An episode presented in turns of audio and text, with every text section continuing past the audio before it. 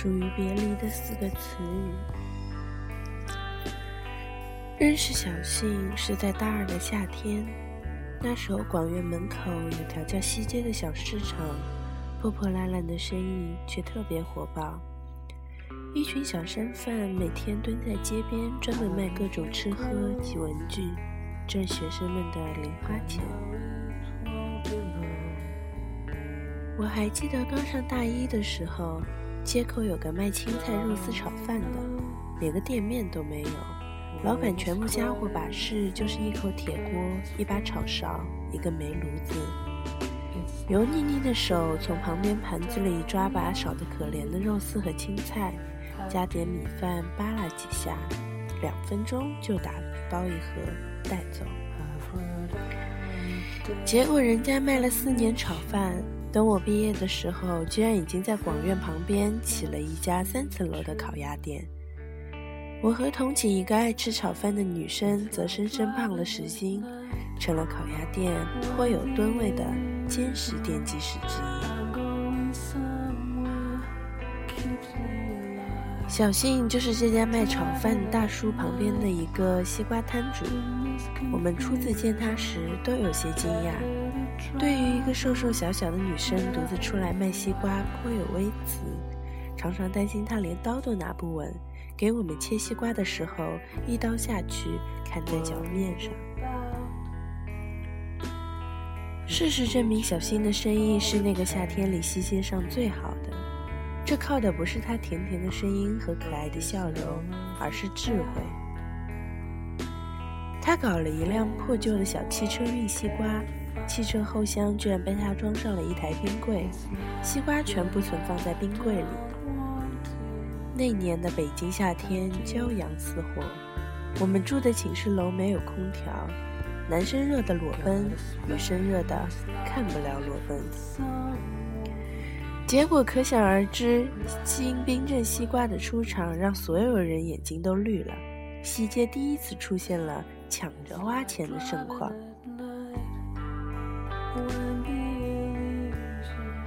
我常去买瓜，因为要给同寝几个懒蛋也带瓜。买的多，渐渐与小新熟络了。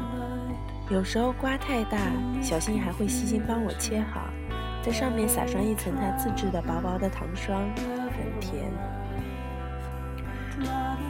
我知道他是附近另一所大学的学生，为了勤工俭学才出来卖瓜。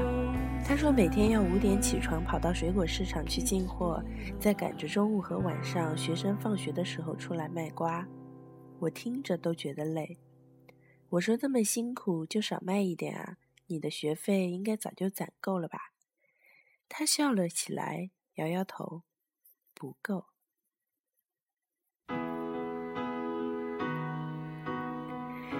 彼时，我们坐在西街路口的台阶上，啃着他卖剩的最后两块西瓜，噗噗地吐着西瓜籽儿。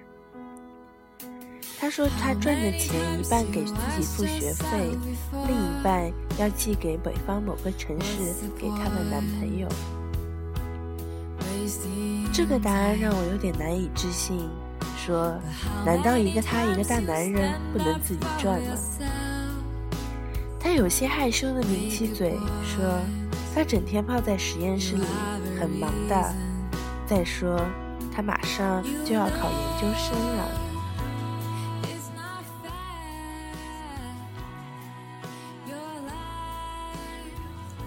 那也不能花女人的钱啊！”我语气很冲。小信只是笑，不再说话。大概是感到我的怀疑，他扯开了话题。指着街对面一家小卖部，有些期待地说：“那天我看到一个女孩拿了一支雪糕出来，那个雪糕看起来太好吃了，全是巧克力和花生碎儿，可是价格真贵，我不舍得吃。”我说：“那雪糕我知道牌子，价格是贵了一点，不过也还好吧。你等着，我去买来请你吃。”他连忙拉住我说：“你可别这样，我不吃也不是买不起，就是想多存点钱，省着省着就省习惯了。”被他这么一说，我倒也不好硬着去买了，只好默默地陪他啃完了西瓜，各自告别回去休息。某个傍晚，我从图书馆上完晚自习出来，走到校门口，却忽然看到小新在校门外冲我急切又兴奋地挥手。我跑出去，只见他一脸喜滋滋地抓住我的胳膊，笑着对我说：“今天我请你吃雪糕。”我被他拉到那个小卖部的门口，然后惊讶地看到地上乱七八糟的堆着十几只雪糕。哇，你发达啦！我半调侃半好奇。小新摇头：“不是的，今天下午停电，小卖部老板没注意。”晚上发现时，冰箱里的雪糕全化了，即使重新冻硬了，也没法卖出去。他说可以便宜卖我，但是必须把这些都包圆了。我算了算，一共才原来两只雪糕的钱，就买了请你吃。我看着他剥开一张雪糕纸，拿着那根歪七扭八的巧克力雪糕咬下一口，然后一脸喜悦地把另一根递给我：“你尝尝。”真的好甜啊！我望着面前麻花似的雪糕，愣了几秒钟，终于接了过来，像他一样大口吃起来，然后大声的赞美着：“真甜！”那个夜晚，我们顶着瑟瑟的秋风，冻得瑟瑟哆哆嗦嗦的，蹲在那间小卖部的门前，一只接一只的干掉了所有奇形怪状的雪糕。回去以后。我拉了三天肚子。小新每次都独自去上货，上百斤的西瓜居然都一个人扛上车，比很多大老爷们儿都厉害。有一次，一个男人来买瓜，却污言碎语、动手动脚的，结果小新二话没说，一手拨了幺幺零，一手抓起西瓜刀逼住了他。警察赶到的时候，正看见他把半个西瓜一鼓作气扣在那男人的头上，红色汁液滴了一地。远处看去，像一个戴绿帽子的男人被打得脑出血。我刚好赶到，看着他面无表情，握着西瓜刀的手却捏得死紧，手指都变了形。我把他的刀夺下来，抱住他，跟他说：“没事儿了，没事儿了。”他居然还能咯咯的笑出声来，说：“你干嘛啊？我当然没事啊。现在有事的是那个绿帽子。”他一边笑，一边从我的怀里慢慢的滑坐在地上。我能感觉到他在剧烈的发抖，怎么也停不下来。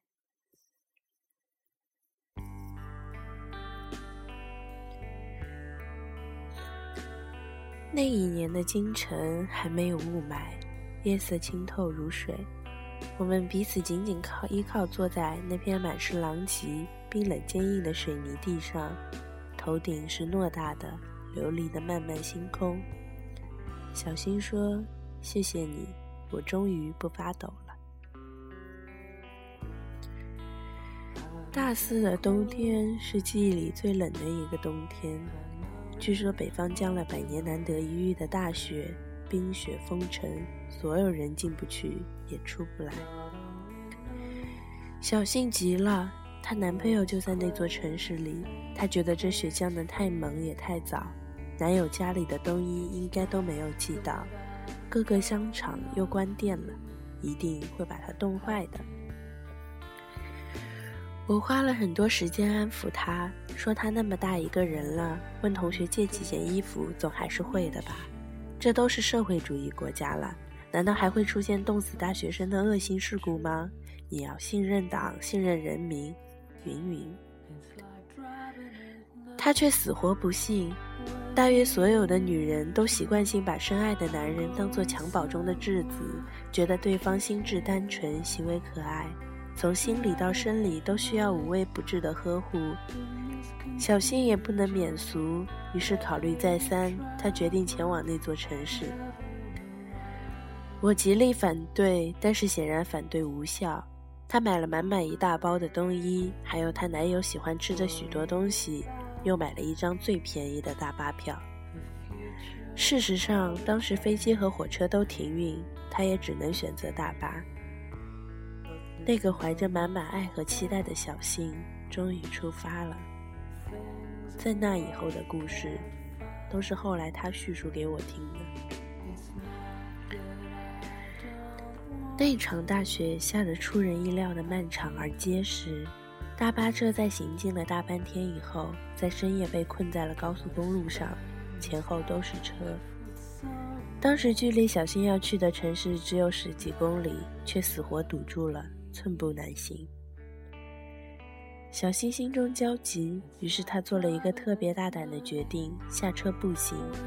很久以后，他每每跟我描述起这个场景，我都无法想象一个单薄的女孩背着一个沉重的、装满了冬衣的大包袱，一步一步地在雪中行进了足足十几公里，她究竟是怎么做到的？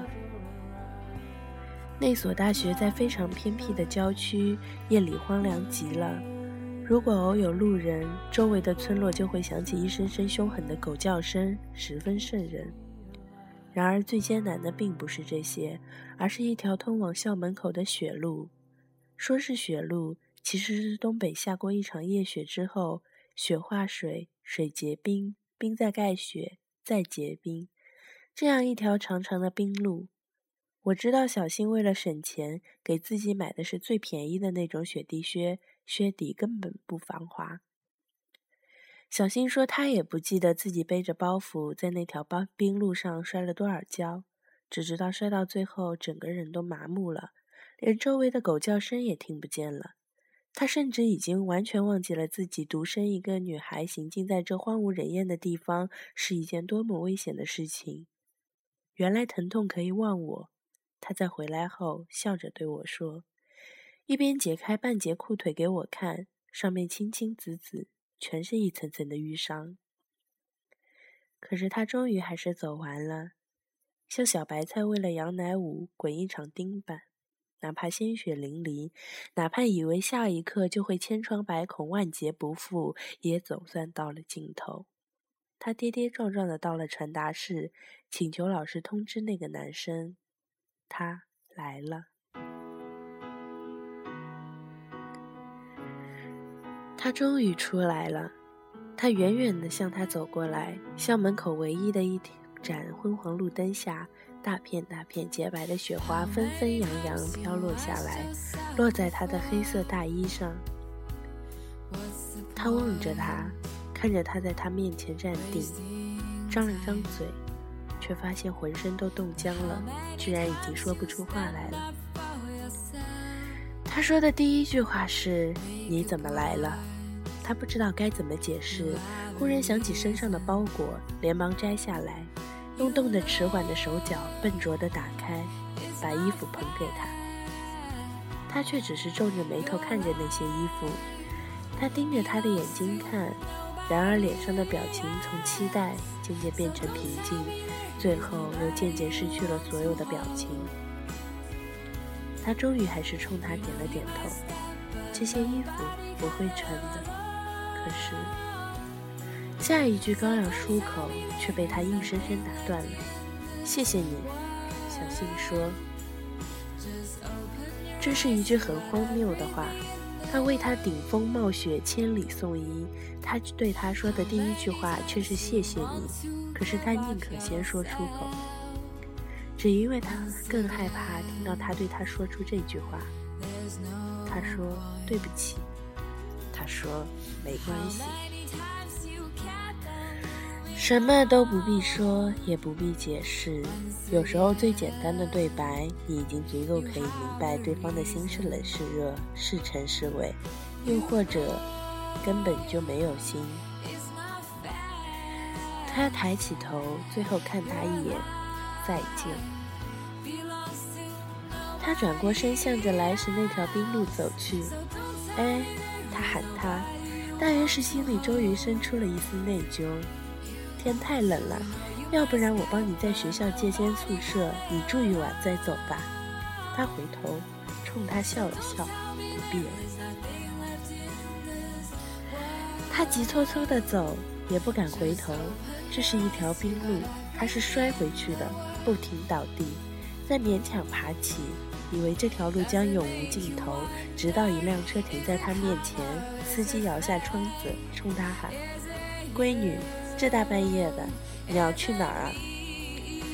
他说出附近城市的名字，司机想了想，说：“上来吧。”他走进车门，却发现这是一辆黑车，车里很暗，他看不清司机的脸。他站在车旁，犹豫地握着车把手。恐惧渐渐蔓延上心头，可是举目四顾，这荒野茫茫，白雪皑皑，哪里还有其他车的影子？走得了，走不了，就看这一刻的选择了。他终于还是上了车，死死地抱住胸前的小包，袋里只下一只剩下一张回程的车票与十元钱。且不说对方是否心有歹意。单是这十元钱就铁定不够付回程的车费的，那么等他抵达了，又该怎么办？司机似乎察察觉，毫无察觉，还在与他搭讪：“你是哪里人啊？怎么这么晚还在学校这边？一个人，不害怕吗？”他不吭声，只是浑身缩成一团，怔怔地看着窗外的景色。却愈加心慌起来。这司机专往偏僻的小路上扎，有几次路两旁的树枝都抽到了窗上。他有些绝望地想：如果对方欲行不轨，他就跳车。司机见他不回答，也不再发问了。四周安静下去，只有车子飞速行驶的声音。直到车子停下，他整个人却已经因为高度紧张而昏昏欲睡。是的，原来人的神经绷紧得太久，竟然如此疲惫不堪，仿佛下一秒闭上眼睛就可以世事皆忘。司机叫了他一声，他浑身一激灵，冷汗唰的就下来了。司机转过头看他，到了，下车吧。他茫然地推开车门，漫天的轻柔雪花在下一秒紧紧拥抱住了他。风声静和，四周的高楼灯火星星点点蔓延开去，专属于城市的温暖气息扑面而来。脚下是坚实的地面，终于不会再摔倒。